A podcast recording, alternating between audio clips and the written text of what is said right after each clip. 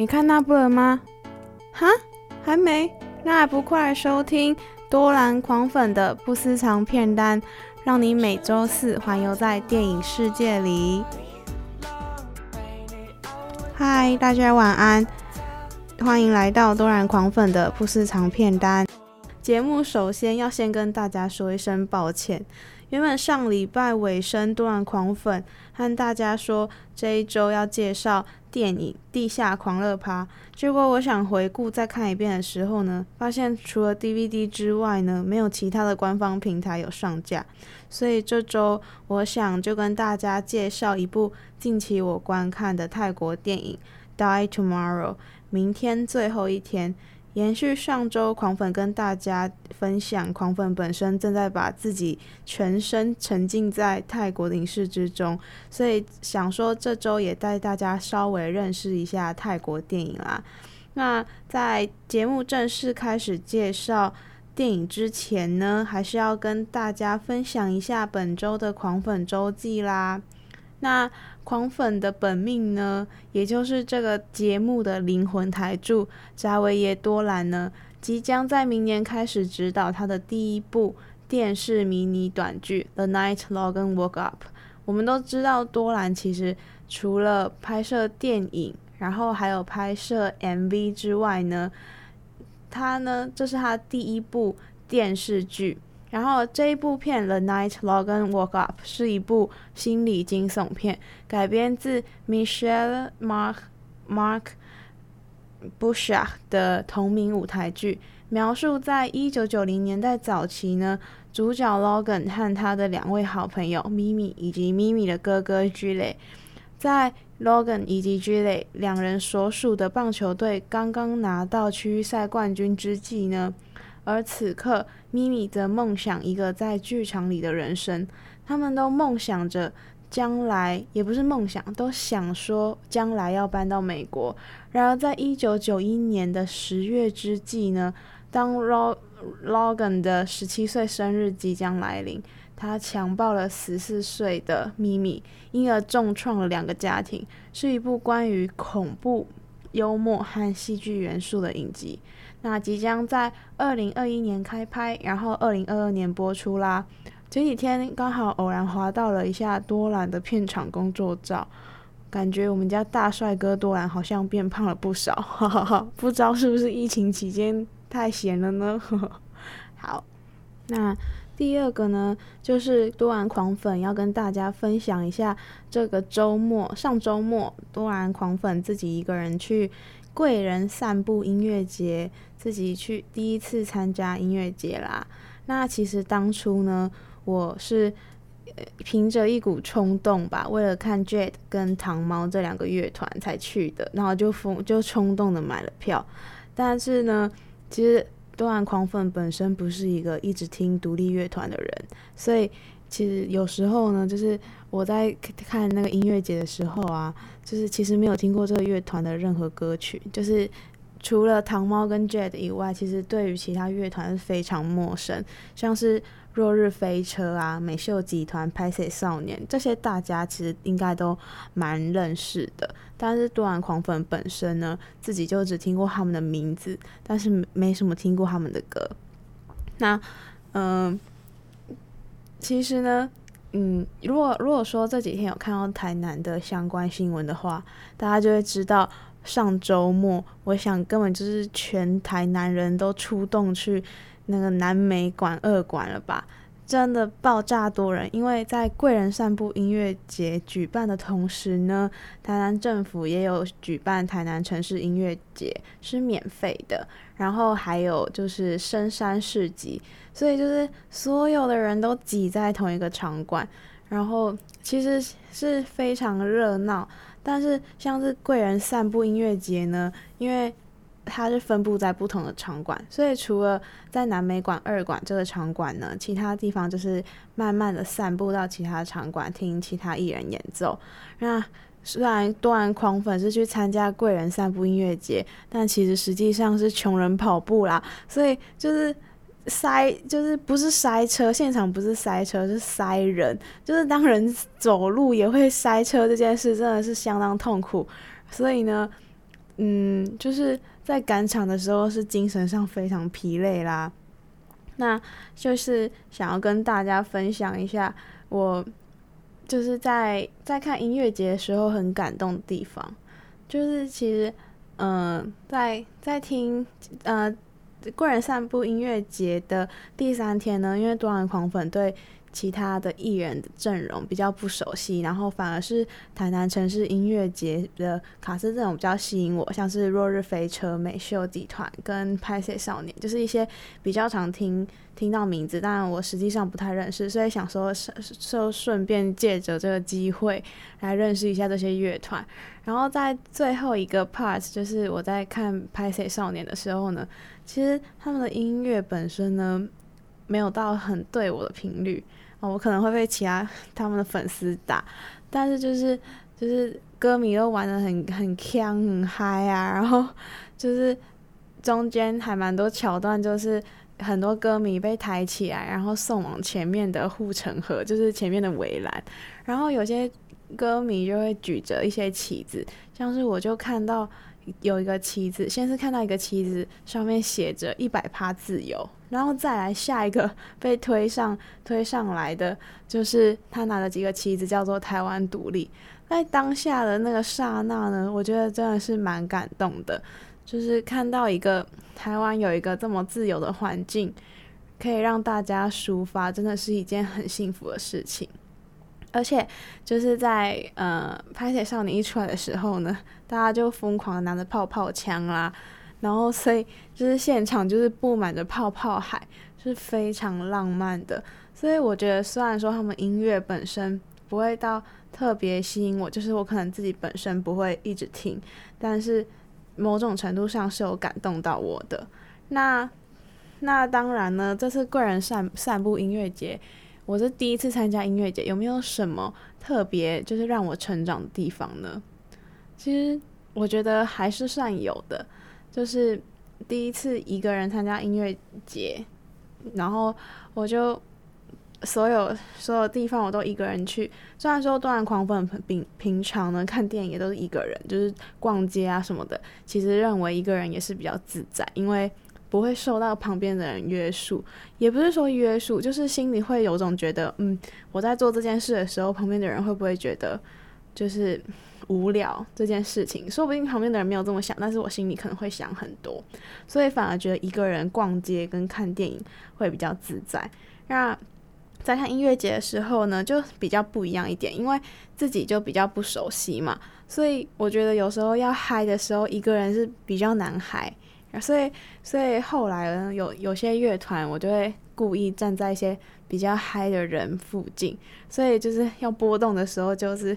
直接给他放到底，也没有放到底啊，就是尽自己的所能，然后能能够让自己融入在其中，然后让身体能够跟着节奏跟音乐摆动。然后还有就是晚上一个人骑在台南街道上，我也觉得是非常放松的。其实。整体来讲，我觉得我就是一个还蛮某种程度上蛮享受的一蛮享受一个人的人。但是如果说有人能够依靠的话，我也会变得很依靠。所以就是在这次看到台湾独立这个旗子，在拍谢少年的舞台上看到粉丝举着台湾独立这个旗子的时候，我就心里想着，诶，一部分的我其实也是还算独立的吧。所以呢，就是。这次一个人参加音乐节，对我来说的一个自我的小小成长，其实也没有到这么严重啊，但是也没有到这么严肃，但就是自己觉得啊，又往前跨了一步了呢。然后，当然呢，今年嗯，也不是今年讲的，好像我好像去很多次，就是让我反而蛮蛮吸引我的乐团，让我就是新认识的一个乐团，就是来自韩国的。乐团叫做 Adoy，如果大家有兴趣，真的可以上网看一下 Spotify 或者 KKBOX 听一下他们的歌，或者 YouTube。我觉得就是还蛮疗愈的音乐，虽然说我不见得每一首都听得懂，我也还没有时间消化他们的歌曲里面的歌词，但是呢，我觉得在光听音乐本身，我个人觉得是非常放松，然后你可以稍微沉浸在他们一种。有一种迷幻，然后又有一种慵，也没有到慵懒，但就是还会会蛮沉浸在他们的音乐里面的。那这就是第二点狂粉分享，嗯，上周末刚发生的热腾腾的事情了。那再来第三点呢，就是又要稍微拉回到电影，不知道大家上一周有没有发现 Netflix 有上映一部片叫做《绝望者之歌》。其实呢，这部片我那时候看到预告，除了卡斯有艾美亚当斯等等。就是主演，然后加上题材，我也是蛮喜欢，就是我就特别喜欢那种比较悲剧的电影，所以呢，我就把它存到片单。那上礼拜呢，我就稍微看了一下前二十分钟，然后我就想说，因为最近事情比较多，所以我就没有把它看完。然后后来我就发现，原来《绝望者之歌》是改编自一本小说。那他这个小说就是可以带大家理解为什么川普当时会有这么多支持者，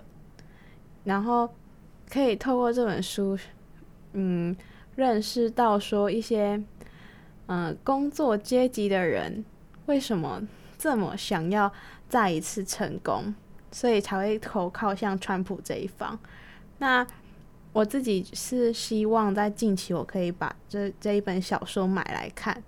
但是我后来我看到一些对于电影的影评呢，发现在播放的时候，就是有蛮多人北美的人就有一阵挞法，就认为电影本身没有完全的呈现出小说家他本身要讲的事情，就是关于政治这一方面的。还有一些情节可能也做有一些更动，但当然，本来改编本身就是有一点困难，就是能够非常忠实原著是非常困难，或者是说要呈现书里面所描述的事情是很困难的。所以撇开这些片，就是这些不好的评论，我觉得还是很值得看一下这部片《绝望者之歌》。那以上呢，就是多兰狂粉要跟大家。分享的狂粉周记啦。那既然今天的主题是要介绍泰国电影，那就先让大家暖身一下，听一下泰国歌吧。是来自于 The Toys，他是一个人哦，叫做 The Toys。然后他的歌叫做 Happy Old Year，希望大家喜欢啦。下段节目继续回来哦。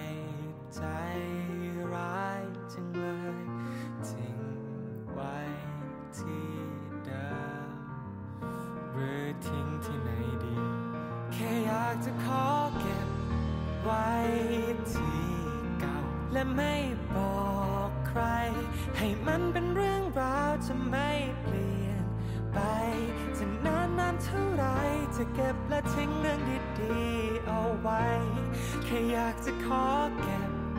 ไว้ที่เดิมไม่ต้องเพ้อ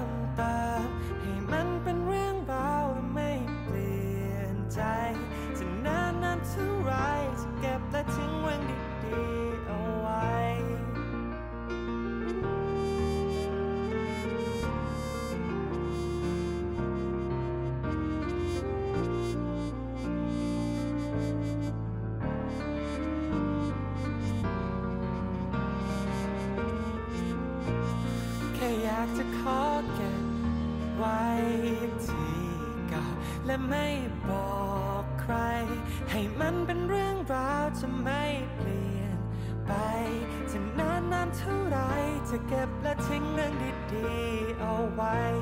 แค่อยากจะขอเก็บไว้ที่เดิมไม่ต้องเพิ่มเติมให้มันเป็นเรื่องเป็นราวและไม่เปลี่ยนใจ จะนานแสนนานเท่าไหร่เกือบลืมไปแล้วมีความสุขแค่ไหน ค่อยากจะขอเก็บไว้ที่เดิมไม่ต้องเพิ่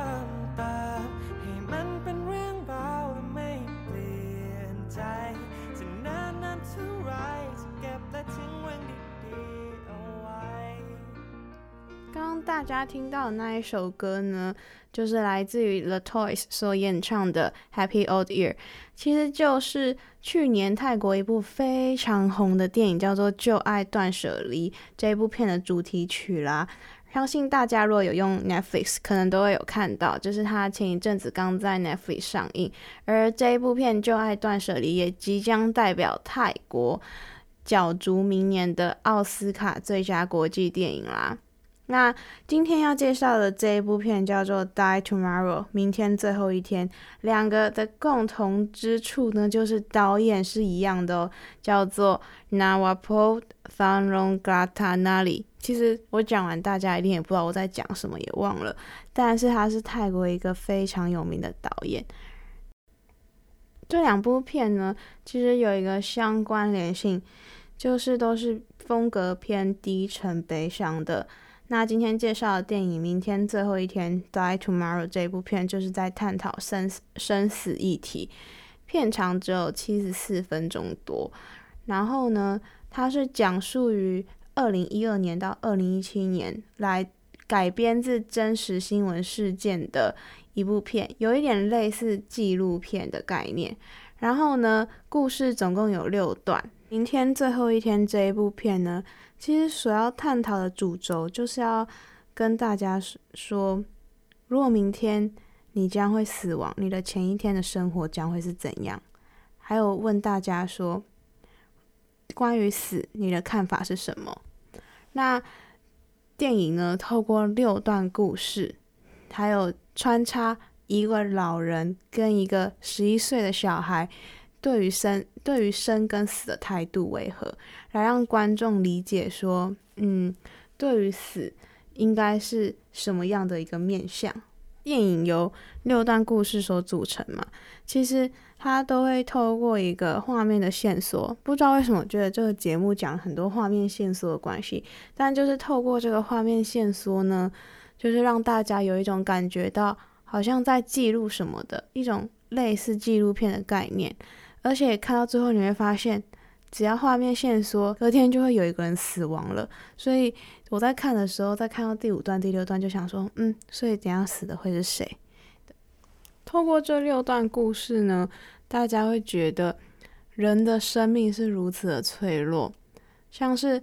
六段故事里面的第一段，就是在讲四个好朋友，他们当天晚上正在开趴，前一刻呢，他们正在讨论说。正在看着塔罗牌上，说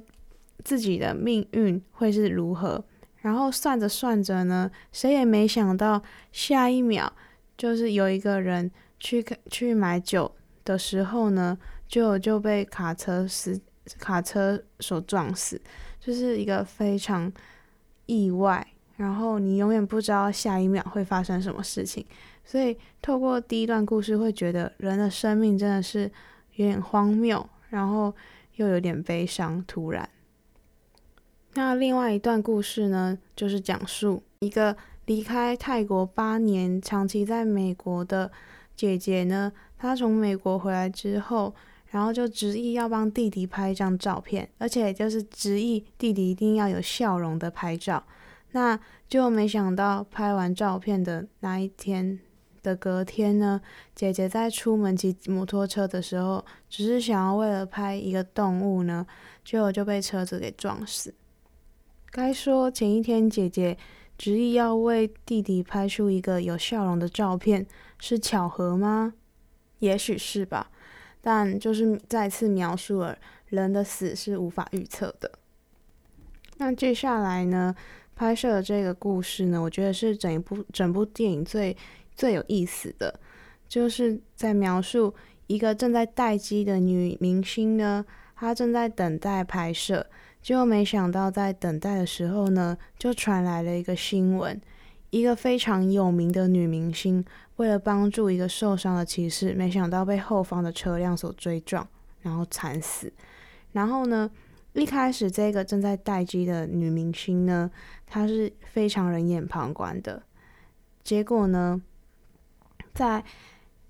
听到旁旁边的工作人员都是非常的悲伤，然后讲说，怎么会有这种事情发生在那一个有名的女明星身上呢？我想当下这个待机的女明星心里想的，也许是，如果今天我是那一个被撞的明星，会不会有人这样谈论我？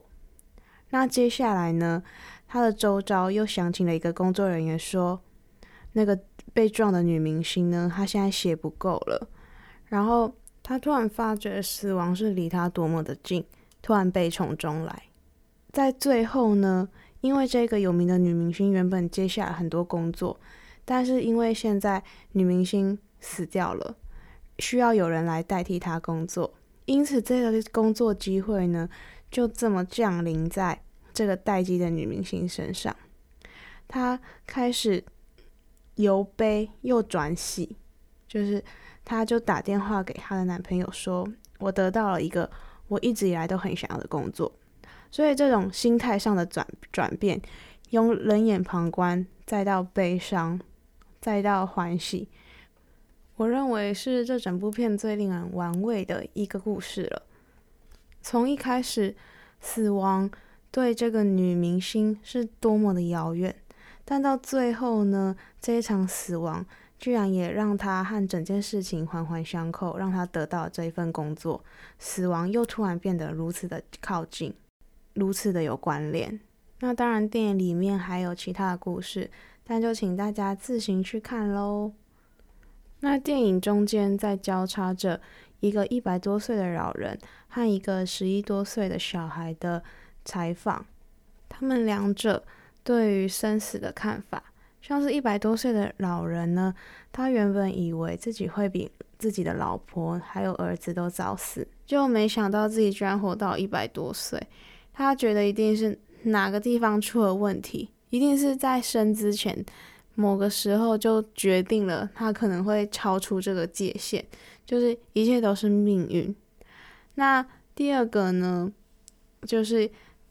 十一多岁的小孩的观点，他认为死之后是一种没有痛苦的，会没有任何感觉，反而受苦这件事情是比较痛苦的事情，因为你在受苦的时候呢，你的你的整个身体、整个精神是被折磨的，所以呢，他其实不太会去想死的问题。只要活的当下是值得就好了。所以呢，透过这一部电影，其实我觉得身为青少年的我们可能会觉得蛮沉闷的，但是某种程度上，它又很写实的呈现说，死这件事情之于我们是多么远，但是事实上又多么近。这一部片当然也找来了一些有名的明星来客串喽，像是 Sunny Suwanmitanon，就是一个泰国非常帅气的男明星啦。如果大家有注意到去年台湾上映的一部泰国喜剧片，叫做《把哥哥退货可以吗》这一部片，他就是担纲里面哥哥这个角色的男演员哦，非常的帅气，而且。大家一看一定会觉得，诶，这不是我想象中的泰国人，因为他有法国血统，一半法国血统，所以他看起来其实是有点欧美的感觉，非常的帅气。那再来另外一个就是演《模范生》走红的 Ok-Bab。好啦，大家一定不知道我讲这个名字是谁，但就是《模范生》的女主角啦。大家点进去《明天最后一天》这一部片来看，一定就会知道我在说谁，一定会觉得这个女生非常熟悉。事实上呢。这两个男女演员呢，也有在导演去年我刚刚在节目一开始有提到的《旧爱断舍离》这一部片呢，担纲主演哦，也就是同样的导演拍摄，然后同样的演员合作来拍的一部片。我觉得《旧爱断舍离》这一部片也非常值得被讨论，但是。因为时间关系有限，我也没办法介绍这么多电影，就请大家再自行去 Netflix 观看喽。想必大家看了，一定也会非常的有感触，因为《旧爱断舍离》这一部片呢，好像在香港吧翻作《无痛断舍离》，但是看完这一部片，你会觉得怎么可能断舍离没有痛？怎么可能可以轻易的断舍离？断舍离这件事情本身就是不可能的。那节目进入到尾声，我觉得大家想必会对于自己印象中的泰国电影产生了非常大的反转。因为我们一开始想的泰国电影应该都是比较偏泰式搞笑、非常浮夸的梗，或者是说呢